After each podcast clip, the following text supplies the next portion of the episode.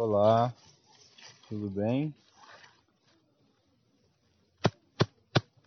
Aqui é o Danilo. O barulho que vocês estão ouvindo aqui é o barulho do facão picotando aqui a grama para forrar a horta. E enquanto eu estou fazendo esse trabalhinho aqui, acho que vai ser uma boa contar um pouco de uma viagem que eu fiz no início agora do mês de abril de 2021, uma viagem à Barra do Turvo, no Vale do Ribeira, São Paulo, Paraná. É... Nessa viagem eu tive o prazer de conhecer dois agricultores e sábios da região, seu Pedro Baiano, Dona Maria, e dada a sabedoria desses dois seres que vivem uma vida é, não fácil, né? Mas uma vida que pelo menos a mim me inspira muito. Dada a sabedoria e a experiência desses seres, eu gravei alguma das, algumas das conversas que nós tivemos lá. E estou colocando essas conversas como um episódio aqui da Rádio Emergir. Então, vocês vão ter um pouco da possibilidade de ouvir um pouco ali do que daquele encontro, né? Foi um encontro peculiar porque é, fui com a minha mãe, o meu irmão. Eu explico um pouco mais sobre isso no próprio bate-papo lá. Mas o fato é que nós viajamos seis horas para chegar até lá, a Barra do Turvo. Ficamos com eles lá duas horas, tivemos um almoço delicioso e viajamos mais seis horas de retorno, porque no outro dia a gente ia viajar de novo. Minha mãe tinha uma consulta ao médico. Enfim, vocês vão entender a história aí conforme o papo é, acontece.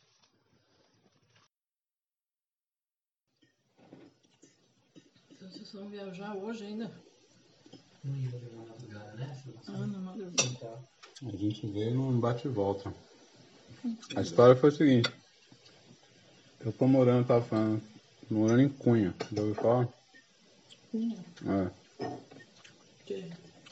Cunha é onde? É, é São Paulo ainda, Ah, mas São é na Paulo. divisa de, do Rio. E eu tô morando lá já. Vai pra quase um ano.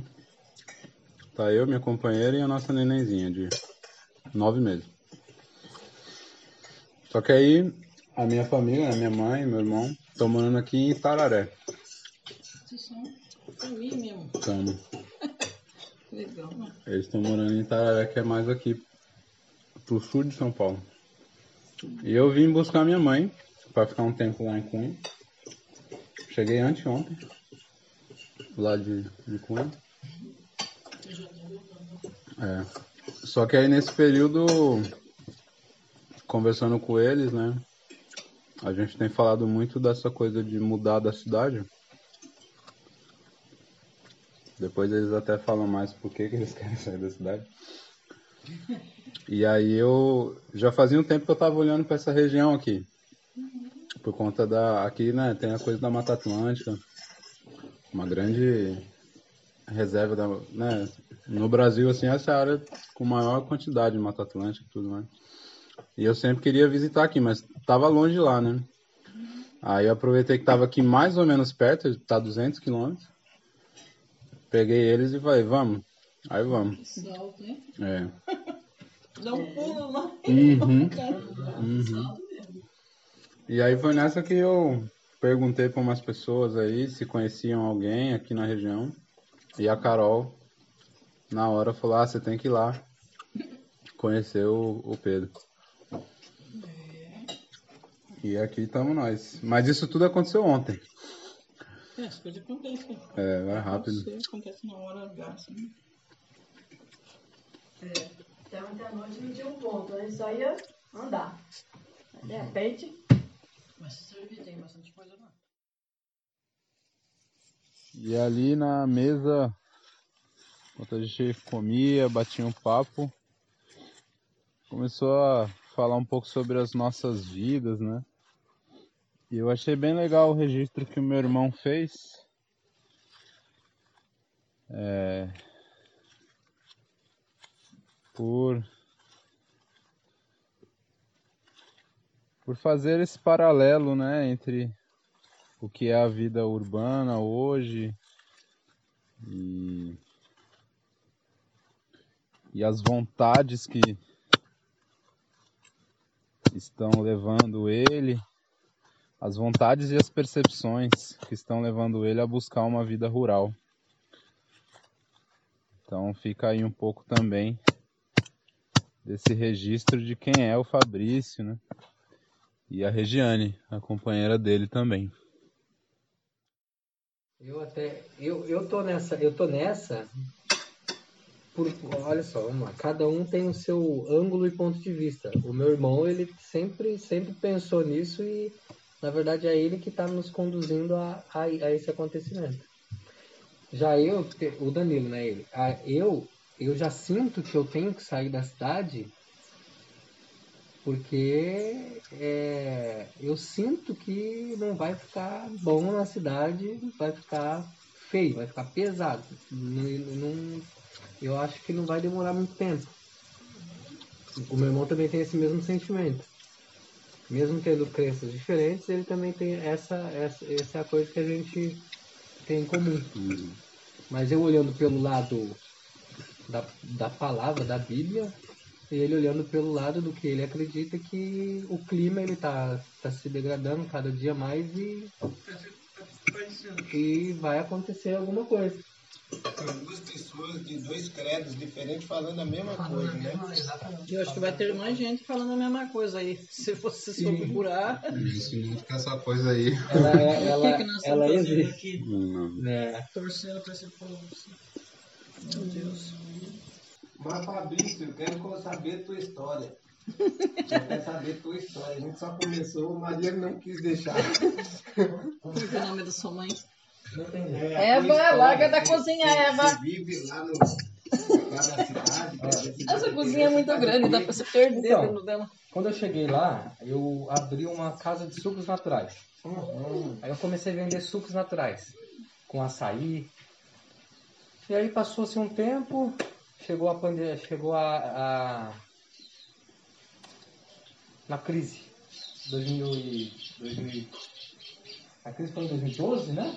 Não, 2012 eu Eu abri. não sei, mas 2015. enquanto a crise é que 2015.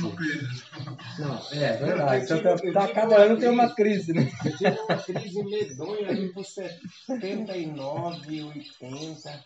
Foi 2015, eu acho. Depois eu não sei mais o que, que é, não. Foi crise direto. É, A crise financeira que teve agora, acho que 2015, eu não guardo, não guardo, não guardo. E aí, hum, parei, Zerou o processo. parei, zerei o processo e, e- só que com o, a casa de sucos eu passei a fazer um bolinho que chama petit gâteau, não sei se você conhece. Petit gâteau é um bolinho de chocolate que serve junto com uma bola de sorvete, que parte o bolinho e sai uma caldinha. Que legal, tá sério. É. Aí eu passei a fazer esse bolinho e passei a fornecer para a região. Aí eu comecei a, a buscar clientes na região, nas cidades vizinhas e eu comecei a vender. E isso é o que eu tenho feito até os, os comércios fechar, a pandemia, em março. De lá para cá eu tô parado. Aí, a- aí a minha esposa, ela faz unha, a- ela alonga a unha. Alonga a unha, não sei se você já, já viu. É bem Esse é isso. cliente bom pra ela.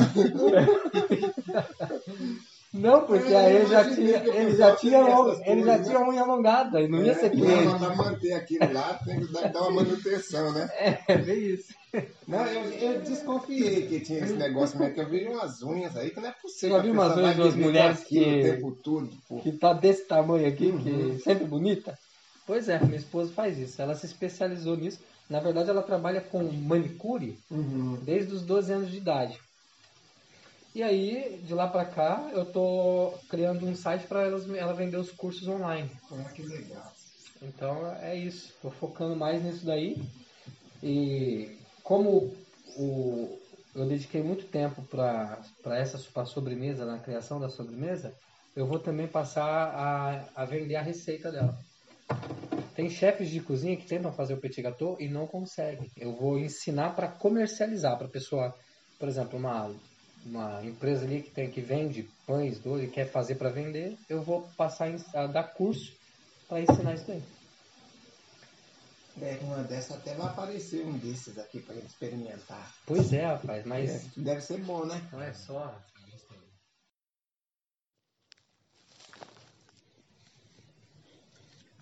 E uma temática, talvez a temática principal desse encontro foi a questão da vida rural, da vida na roça. Como eu coloquei aí, eu já venho buscando esse tipo de viver há quase um ano. E e minha família vem também considerando, né, dado tudo que está acontecendo no mundo. É, E foi, foi, foi um, uma das coisas que conversamos bastante lá com com seu Pedro, Dona Maria. Uma questão que surgiu logo de cara foi a questão da subsistência, né? Como como viver na roça, né? Em termos dos recursos que a gente precisa para viver. E aí mostrar para vocês um pouco aqui do que surgiu ali relacionado a esse assunto. Se vocês forem morar no campo, vocês estão pensando no, no- de, de- de tirar a a, a- subsistência de vocês como?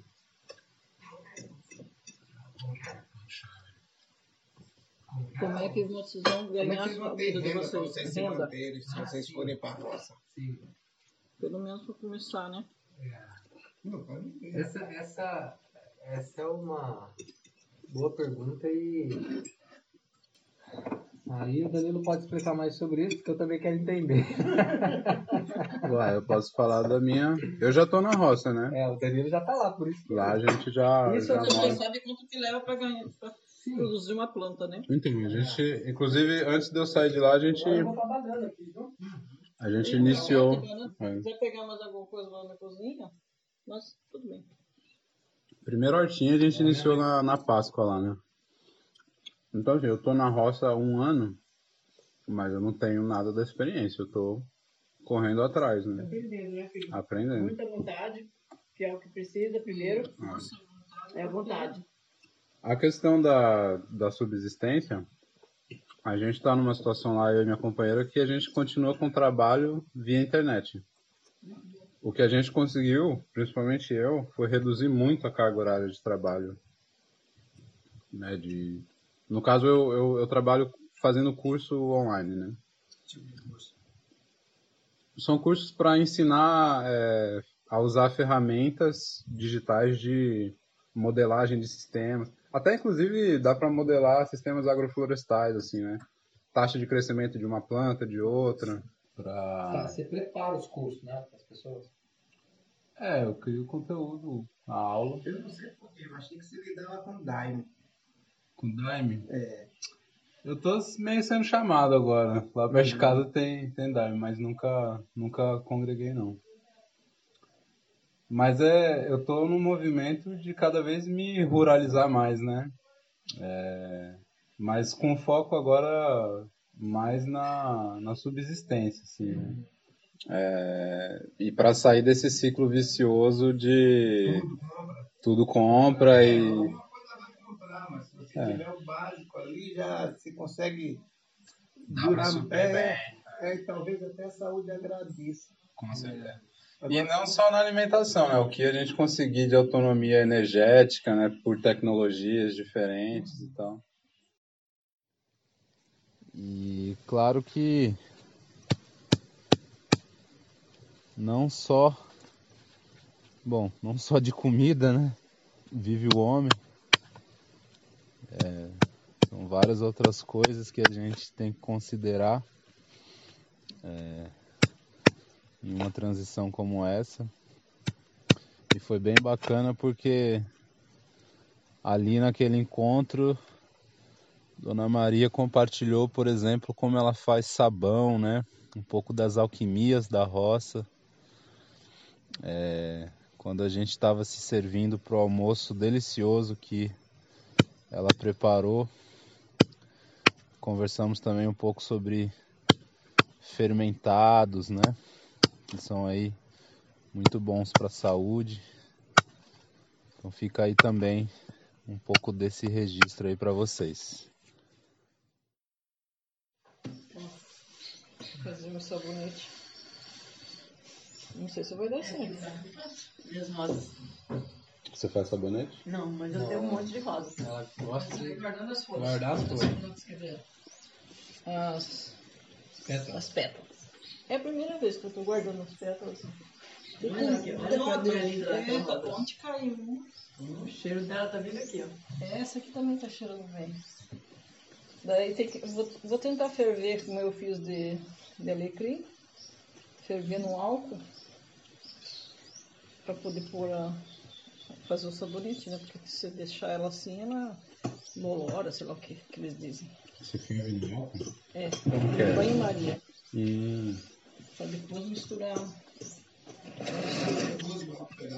Se você pôr na panela pequena, é. eu já fiz os dois sabonetes que eu fiz esses dias. Eu usei o álcool, ficou. Eu fiz com alecrim, coloquei umas gotas de essência de alecrim e ele picadinho fervido né, no álcool. Porque senão que estraga o sabonete. Ela não deu nem tempo de. A gente usou tanto aí que, que agora já tá acabando. E eu tô querendo fazer de novo e quero fazer aquele que tem a bucha dentro, sabe? A bucha vegetal. como Já- tem que ter a bucha vegetal. Daí eu, eu falei, Pedro, Pedro, mas eu tenho que colocar aqui boa da água sanitária para amolecer ela, né? Que a receita é assim. Aí, cada, todo dia eu esqueço da bendita da bucha. Na, na- hoje eu já coloquei e já tá enxugando. Então, aí você faz o sabonete normal e coloca a bucha dentro da, Hum, da vasilha e coloca. Aí você já se esfrega com o sabonete e a bucha junto. Vocês plantam essa bucha aqui? Então, planta. Esse ano não. Eu nunca vi o pé dela. É igual uma abóbora, mas que ela sobe em tudo quanto é coisa. Eu nunca vi o pé Chuchu, dela. e dá pra comer ela pequenininha, né? É. Abafadinha. Ah, é? Sabia não. Mas tem dela plantada aí? ou Não. Esse ano, Que essa eu nunca vi. esse ano já tá pra colheita, né? Já tá pra colher e nós não conseguimos. Tanta bucha que foi do ano passado e não, cons- não nasceu um pé. Hum. Meu o cunhado lá na frente chegou a perder naquela parte de árvore ali. E esse ano, fui saber, já tá na colheita.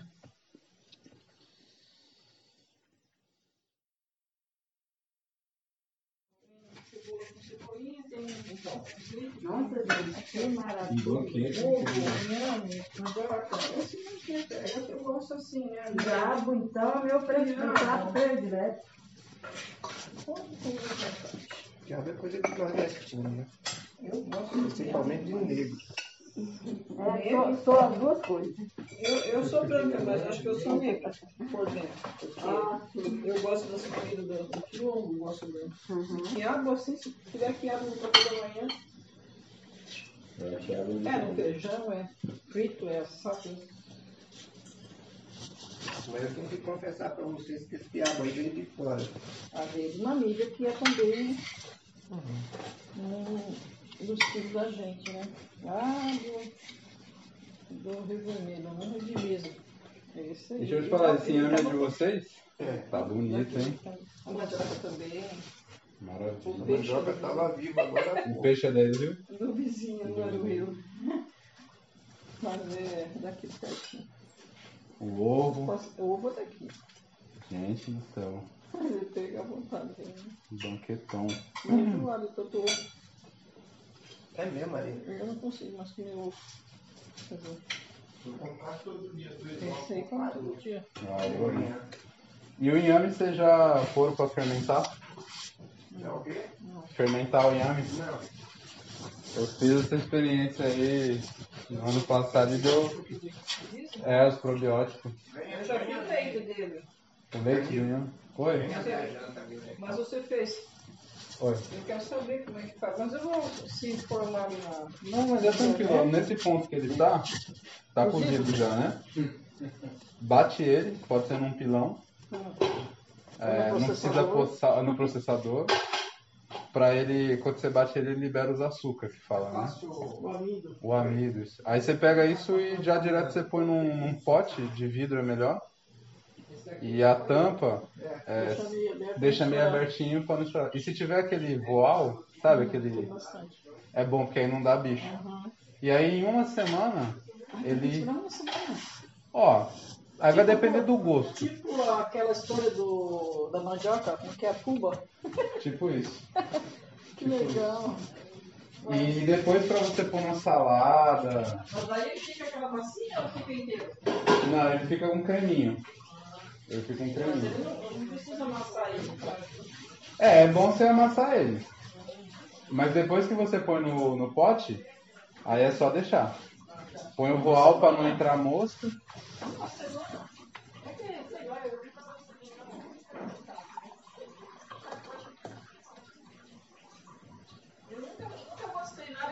Que, fermentasse, assim, que coisa. E aqui, depois que eu tô aqui, eu vejo coisas. Eu tenho que começar a usar, porque eu vejo que não tá legal. Então, pode ser uma boa. Em termos de probiótico e tal. É, tava vendo um ontem no, no YouTube, esses probióticos aí. É. Vendo, eu não posso usar nada de leite, Hum, é, fritura, um pouquinho de peixe. Hoje eu fui.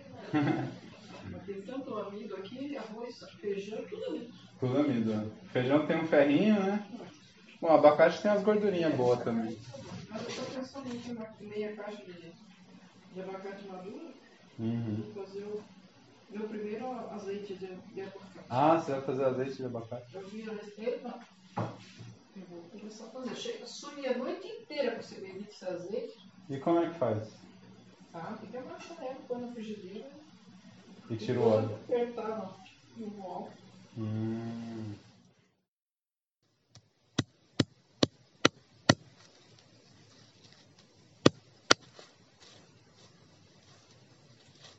E voltando sobre esse assunto de vida rural,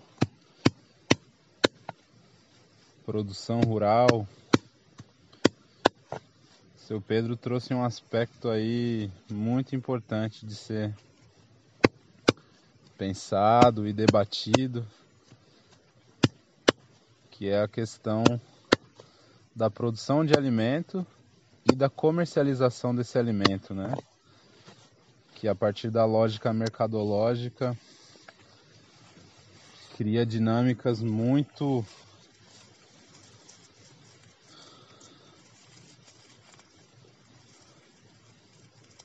não saudáveis, né? Mas ele coloca de uma maneira bastante clara e com toda a experiência que ele tem. Porque para comercializar e tudo mais, é, acho que exige uma experiência. Eu vou contar pra vocês uma coisa assim, sendo bem sincero, tá? Não tô querendo jogar um balde d'água fria na fogueira de ninguém. Mas trocar alimento por dinheiro é é as trocas mais injustas que eu conheço. Você tem que trabalhar feito um cão danado e as pessoas que compram, elas não têm, elas querem que seja que seja o mais barato possível. Aí o que que acontece? Isso em tudo. Em todo Cria você cria um- um- uma relação entre inimigos. Tem. Porque o consumidor é inimigo do produtor e o produtor é inimigo do consumidor. Porque o, o produtor se vê obrigado a, a produzir muito para poder ter algum lucro. Aí ele usa tudo quanto é porcaria que ele puder para poder produzir mais. E o, e o cara que compra quer cada vez pagar menos. É. Então, são inimigos.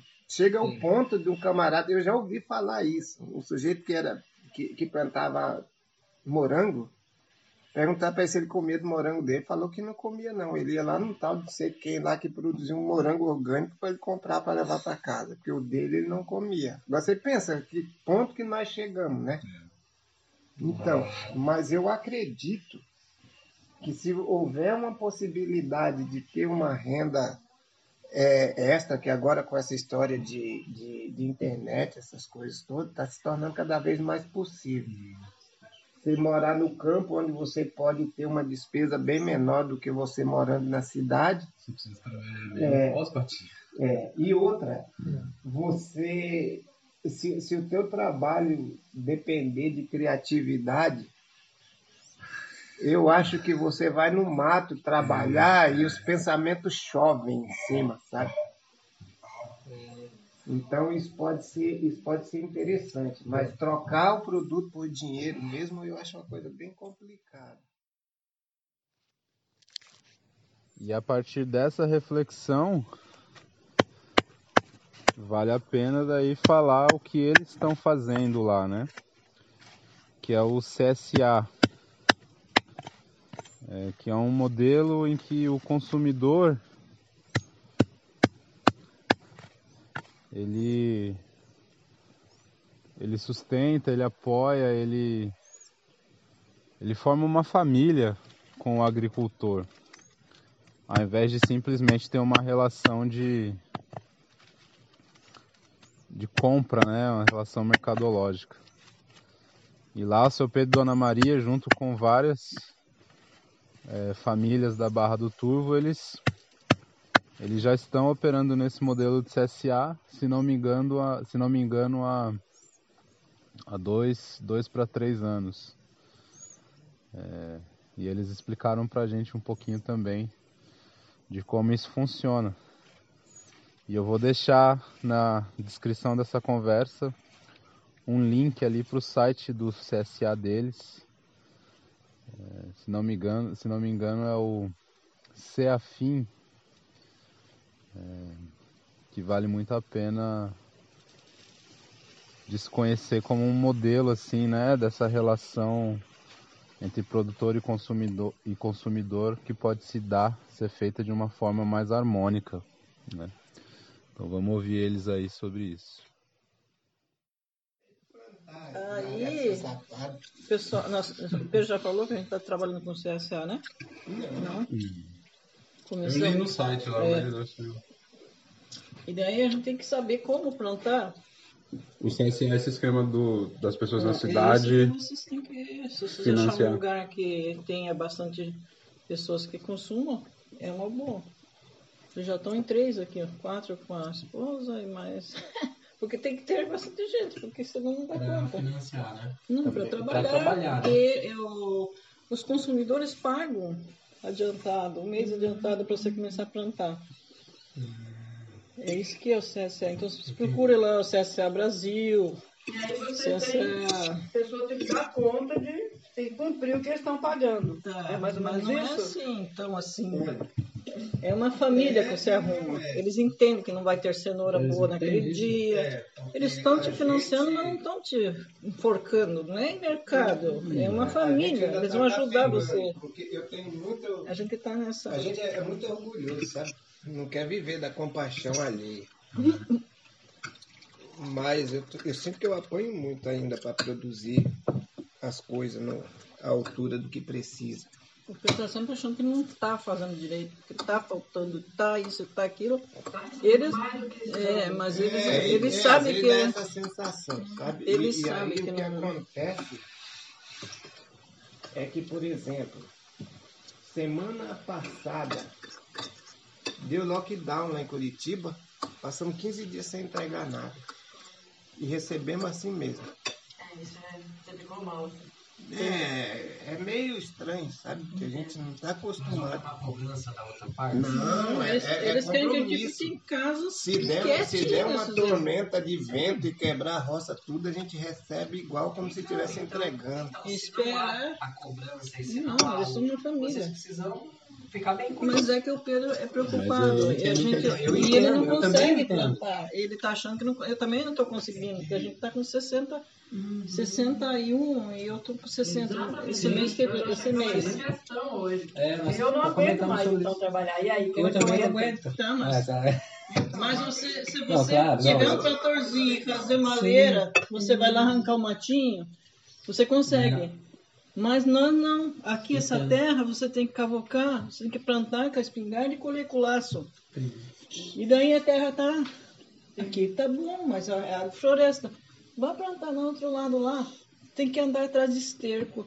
E água. E o bicho come. E some com o verão, sumiu tudo. mais companheiros aqui. Pois é. Nós temos, mas. Nós temos, mas a terra não é legal. Nós, Nós estamos levando uma parte da comunidade junto com a gente. Tem duas. E a intenção é a gente caminhar junto para um fortalecer São o outro. 13 Não pode deixar pessoas. eles para trás também. Então a gente não pode deixar o mais fraco para trás. desse processo, qual é a dificuldade que vocês estão encontrando dentro desse processo aí? Para mim te falar bem a verdade, assim, o meu ponto de vista, acho que eu tenho tanta coisa para cuidar que eu acabo não conseguindo plantar as coisas jeito que eu Pois é, tá. Eu olho para minha casa, assim, eu vejo que tá, tá, tá, tá, tá, Se deteriorando. tá se deteriorando e eu não consigo é, ajeitar o processo. Já faz mais, dois, É, mais de dois e anos antes- sem, sem receber ninguém. Quando, an- teve uma época que a gente recebia pessoas aqui, a gente servia alimento assim na mesa que nem a gente está fazendo com vocês, com um grupo de até 30 pessoas. Às vezes pernoitavam por aqui. E isso acabava me rendendo uma energia para eu poder pagar um dia de serviço para outras pessoas para me ajudar. Aí tudo isso acabou. E aí agora chega a hora de compartilhar o que eu acho que é a, talvez a, a nata dessa conversa, né?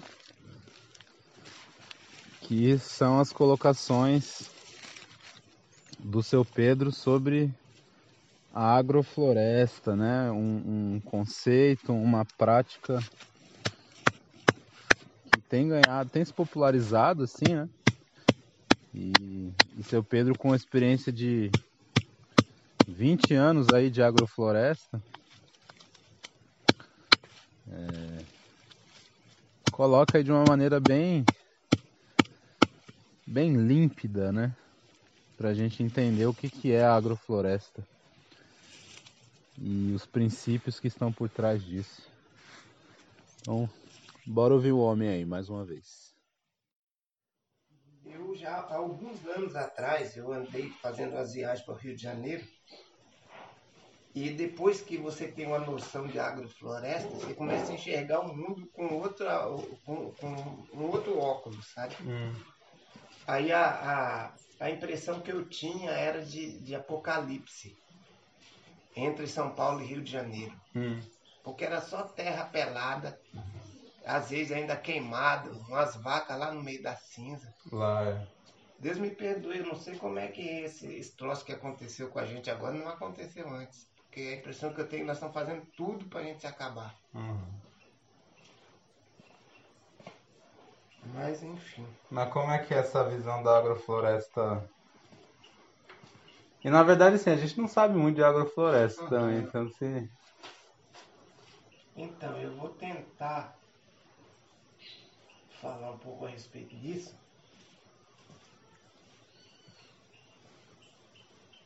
Ó, te dar um exemplo. Dizem que um dia existiu uma grande explosão, o tal do Big Bang, Hum. E, e- e dessa grande explosão teria, teria surgido o universo. Bom, isso para mim é, é um, é um gênese da ciência Hum. que eu custa engolir. Mas também tem o gênese da Bíblia, que também eu não consigo engolir. Então eu imagino que eu sou um cara perdido nesse meio. Te entendo bem. E- ah, mas aí o que, que acontece? É,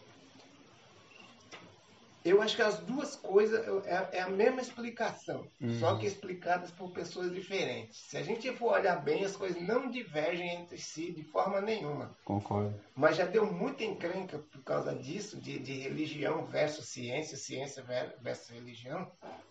Bom, você viu que a coisa é para falar de uma coisinha só, já o tanto de coisa que eu já falei, né? Então, aí dizem, depois que, grande, que houve essa grande explosão, que ninguém explica, ou quer dizer, explica, mas eu não consigo entender, é, diz que eram muitos gases venenosos de temperaturas extremas, tanto para cima quanto para baixo, de forma que a gente não tinha a menor chance de, sobre, de viver num ambiente desse. Bom, isso aí passou tantos anos, que eu não sei quantos zeros, sabe, sabe, de milhões ou de bilhões de anos, essa, essa luta do, do processo de, de, de, de- das coisas se ajeitarem, de, de, de, de assentar essas poeiras, esses gases tóxicos, essas coisas tudo. Que já, já ouvi alguém dizer que se fosse possível a gente entrar numa máquina do tempo e chegasse lá naquele período e na hora que abrisse a porta a gente desse uma cheirada, a gente ia morrer. De tanto, tantos gases venenosos que era, era uma coisa completamente impossível da gente sobreviver. Bom, aí lá vem as coisas que eu acho difícil. Dizem que surgiram as primeiras, as, as primeiras bactérias. Há quem diga que veio de meteoros, não sei o quê. Mas se elas vieram de meteoros, elas já existiam em algum outro lugar. Então veja que não dá para engolir uma coisa dessa, né? Bom, mas de toda forma, é, é o que a gente tem é isso, né? Então, elas foram capazes de, de sobreviver naquela, naquela situação. E daí o simples fato delas viverem, se alimentarem, excretarem, se reproduzirem e morrerem, isso deixava o, o, o processo uma quantidade ínfima mais possível para a gente sobreviver. Então, a cada geração de, de, de bactérias assim que existiu, elas foram organizando os processos com. Tal, eu acho que não é nem com trabalho, o simples fato de viver já, já, já fez com que essas coisas acontecessem. Porque eu acho que quem é fissurado por trabalho somos nós. Que eu acho que a gente só teria que viver e as coisas iam rolar. Se a gente, se, se a gente conseguisse se, se achar nesse processo, né? Bom, aí o, o- eu, eu penso assim. Depois de muito tempo foi possível que, que a gente tivesse possibilidade de habitar esse espaço. Agora você veja bem, olha a, a, a temperatura que nós estamos agora. O, o, o ar, o cheiro. É, é perfeito para a gente estar vivo, né? Que- porque diz que a coisa é tão maluca que o, o Sol, o, o- planeta, ele está numa disposição tão perfeita entre o Sol, é, a distância tão certa entre o Sol, que se tivesse um pouquinho mais recuado, congelava. E se tivesse um pouquinho mais para frente, pegava fogo. Então é um troço muito doido isso, né? Se ficar pensando nessas coisas, dá, um, dá uma câimbra cerebral na gente. Bom, mas aí é, entendeu o princípio, né? Cada geração de seres que viveu deixou o ambiente um pouco mais organizado para a próxima geração que viria. E para mim a agrofloresta é, é, é a sequência desse processo. Tudo que existe, é, eu acredito que existe só para deixar o, o, o mundo melhor do que ele era antes da, antes da criatura chegar. Só que no nosso caso a gente se perdeu. Então a gente vem fazendo destruições tantas que a gente se tornou como se fosse um- uma célula cancerosa. A gente enlouqueceu e se virou contra o organismo e aí a gente está destruindo tudo e, consequentemente, uma hora o organismo vai ter que fazer uma radio, um- uma quimioterapia e nós vamos ter que morrer para o organismo sobreviver. Se a gente não achar um jeito de, de, de, de, de ter um- uma simbiose, que eu acho que isso é completamente possível. Mas não sei eu quero crer que a gente consiga fazer isso. Mas às vezes dá uma fraqueza que achar que não vai, sabe? Hum. Quando você vê pessoas, empresários, furando fila da, da, da vacina, porque eles têm dinheiro para comprar, comprar no clandestino. E com tanta gente morrendo, nosso coração ainda continua de aço, né? Não, não se percebeu a espiritualidade que está embutida nas coisas.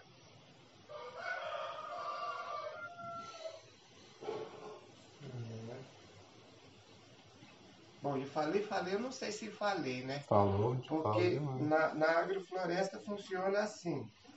Você pega um terreno degradado, existem a- os- as plantas ou os matos que, de alguma maneira, a natureza preparou eles para eles conseguirem viver naquele ambiente ruim. Se você, se você inverter a ordem, não funciona. Se você pegar uma planta de um lugar onde já- esse processo já se deu e você botar ali naquele começo, você bota ela numa roubada que ela não sabe o que fazer, só morre. Uhum. E de tal forma que você não encontra uma planta dessas, do, do- do princípio do processo, lá no- no- numa floresta. Uhum. Então, a- as coisas não. Elas têm um- uma dinâmica. Uhum. E eu acho que a agrofloresta é uma, é, tem a ver com a gente compreender é, é- é isso e, e procurar utilizar esse- esses processos para a gente poder recuperar o- o- o- os lugares onde a gente vive. Porque eu tenho para mim que pelo menos duas mentiras grandes que, que, que enfiaram na gente. É, dividiram nós de Deus Deus é uma coisa e nós somos outra, sabe? Acho que isso aí foi de uma maldade tão grande. E assim como também dividir natureza para um lugar e ser humano para outro. Então acho que nós estamos sofrendo muito por conta disso. Porque nós somos parte de Deus e nós somos natureza. Mas até entender isso demora. E não sei, talvez alguns nunca vão entender. E a própria linguagem não permite, né? Porque a gente fala "Ah, a natureza, É, parece que é um negócio lá fora, É. né? Quando nós somos. Como também, na- no mesmo sentido, eu falo de Deus. Né? é. Uhum. Porque, para mim, as, as religiões, para se defender, elas simplificaram Deus, né? É uma coisa tão complexa que a gente não consegue, a gente não consegue assimilar. Aí fazem um Deus que você pode negociar com ele, que você pode fazer promessas, assim. um monte de coisa, né? Oi! Cada um faz o seu Deus conforme o seu, a sua conveniência, né? É, eu tô nessa. É assim que tá sendo. Eu, infelizmente ou infelizmente, eu penso exatamente isso. Então, talvez eu venha tecer o Deus para mim de uma forma que é diferente do que o padre fala, diferente do que a, a ciência fala. É um outro relacionamento. Só que a gente tem que, tem que pagar o preço, né? Porque tem hora que você tem que se virar meio que sozinho. Uhum. Esse é o preço de você ser abusado. Porque quando não, qualquer coisa você chora lá de joelho e descarrega tudo nas costas de Deus. né?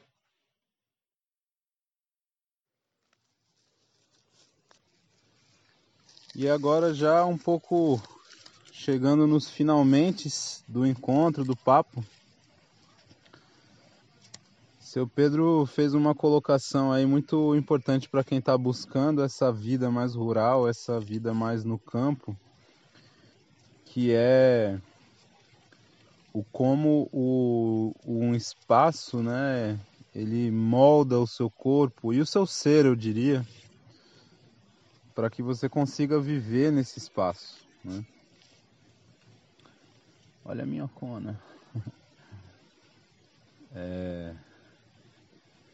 Para que você consiga viver nesse espaço de forma a, a conseguir fazer as coisas que você precisa fazer, né? E essa colocação dele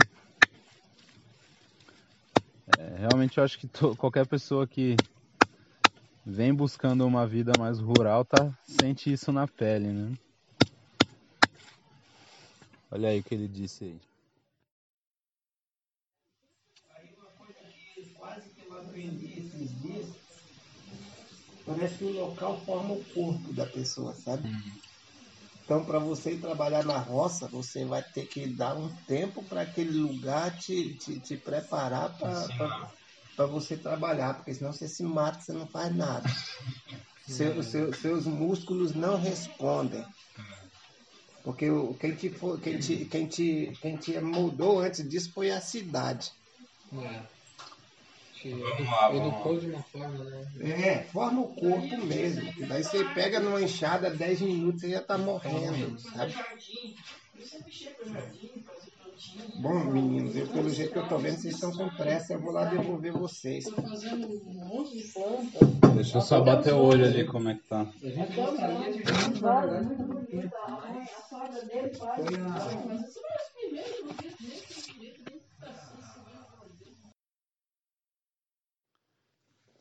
E com essa consideração sobre a, a relação homem e, e, e ambiente,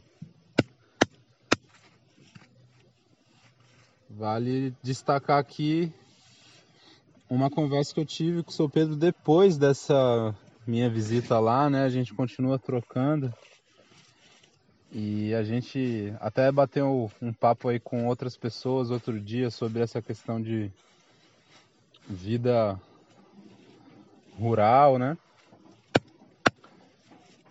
E a partir desse contexto todo, ele trouxe algo bastante é,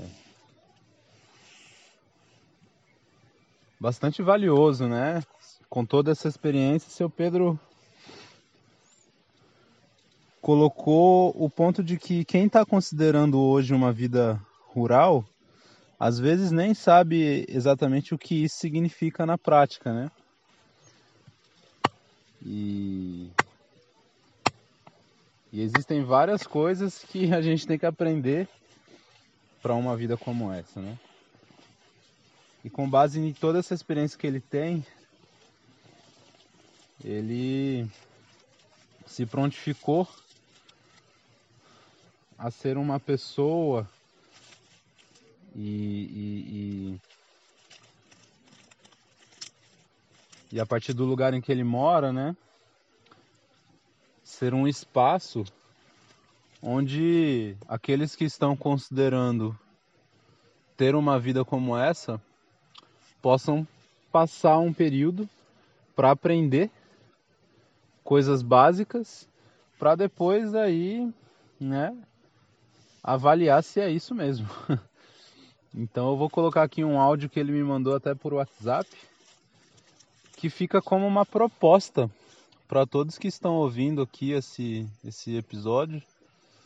É, considerarem né, de, de, de ter alguma vivência lá no sítio, no espaço é, de convivência ali, Felipe Moreira que é onde seu Pedro e Dona Maria moram, né? O sítio que eles moram lá.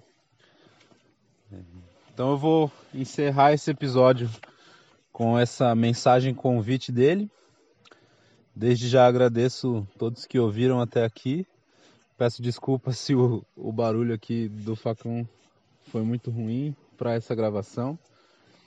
Mas é que é isso, a vida na roça é, com essa interface digital ela ela exige é, mais sinergia entre as atividades, né? Pelo menos essa é a minha percepção.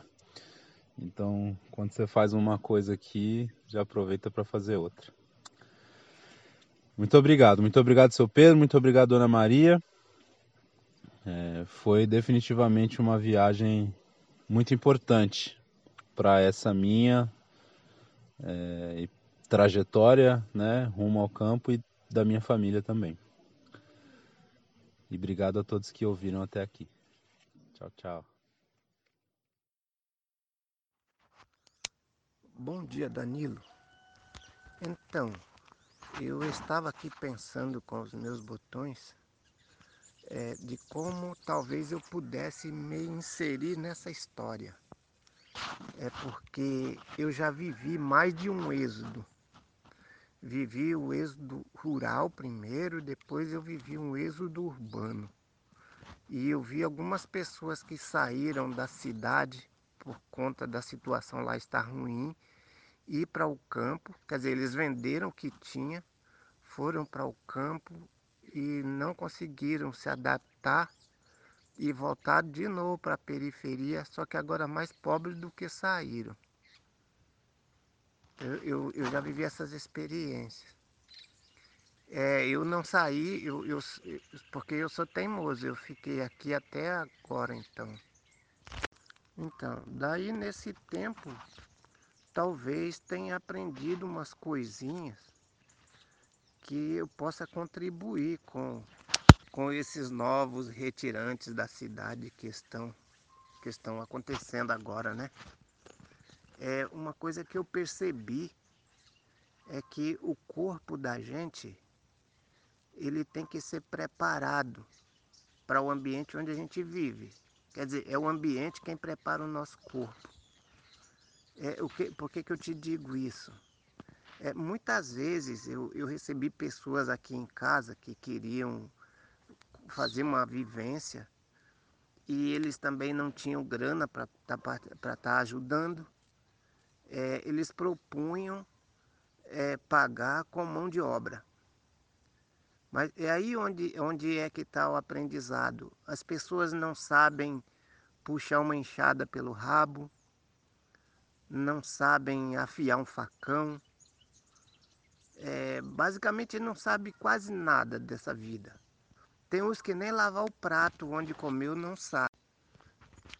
Então, aí pensando isso, começa a desenhar um pensamento tipo assim talvez eu pudesse dar um treinamento para esse povo. Antes que eles façam a loucura de sair para o campo sem treinamento nenhum. Porque aqui pelo menos está seguro. O sujeito não precisa de desembolsar dinheiro, não precisa de levar a família para uma roubada. Ele pode fazer um estágio, trabalhar uns tempos e quem sabe, pode ser que isso também me ajude na questão da mão de obra.